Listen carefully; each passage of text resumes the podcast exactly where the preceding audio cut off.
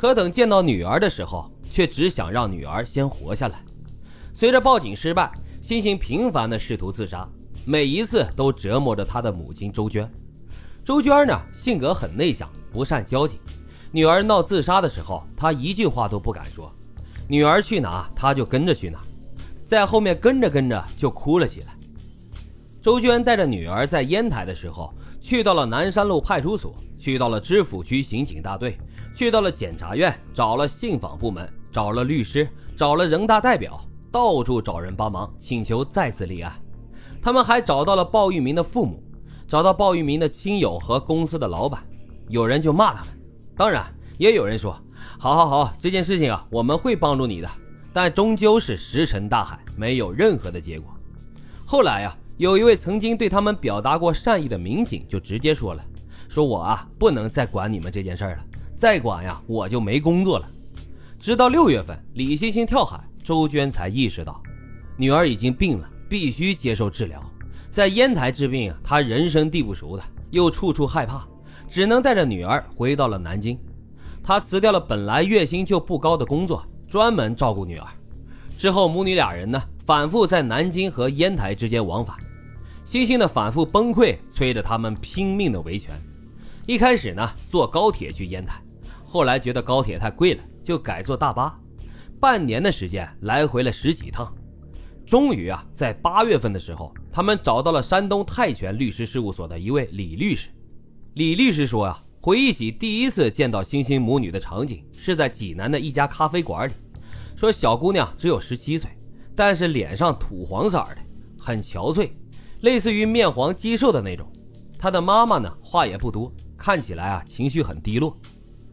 李律师听了星星的讲述之后，跟知府局办案的派出所进行了联系和沟通，确认基本属实的情况之下，他们决定去代理这个案件。九月六号，李律师和同事一起去到烟台，先后辗转多个部门，向检察院信访部门提交了部分证据和一份立案申请书。终于在十月九号，在检察院的监督之下，李星星的案子第二次立案。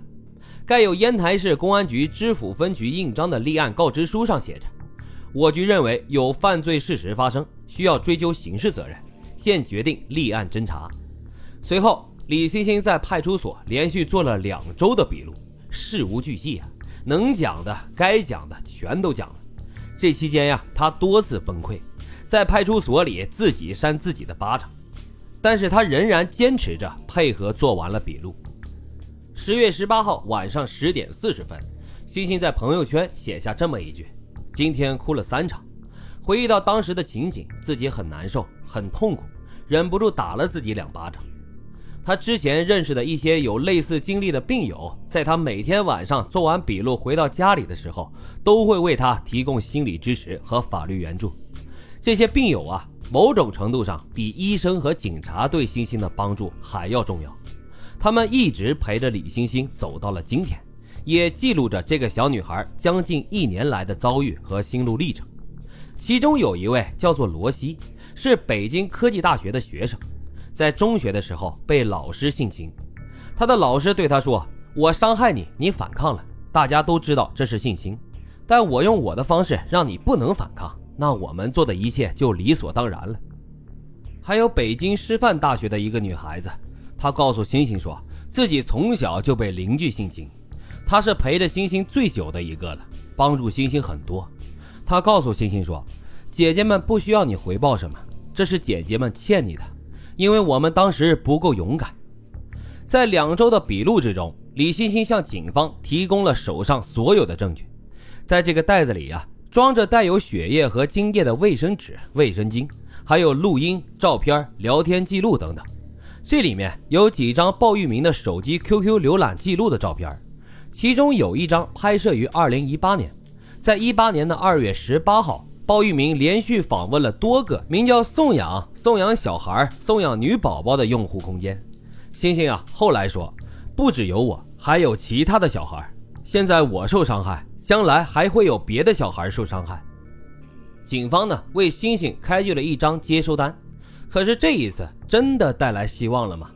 从二次立案到二零二零年新年之后，已经是半年多的时间了。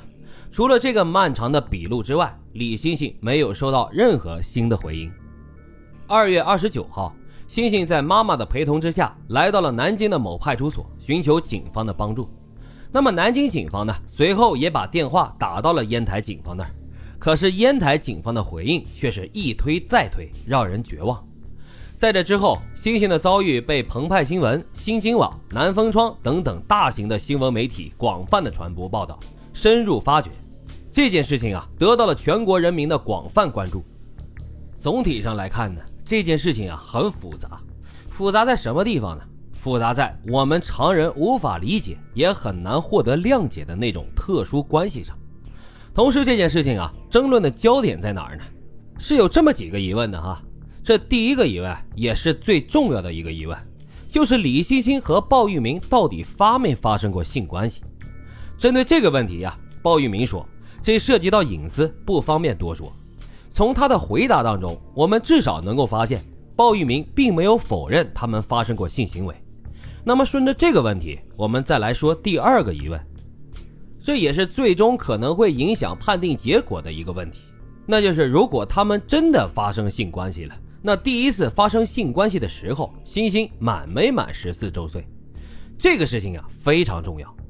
二零一一年的时候，鲍玉明呢就开通了个人微博，其中二零一一年十二月一号，他写了一篇名为《从嫖宿幼女看未成年保护的差距》这样一篇文章。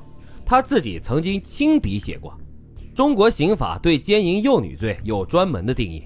特指行为人与不满十四周岁的幼女发生性关系，无论幼女是否自愿，但相关司法解释又规定，行为人确实不知道对方是不满十四周岁的幼女，双方自愿发生性关系的，未造成严重后果的，情节显著轻微的，不认定为犯罪。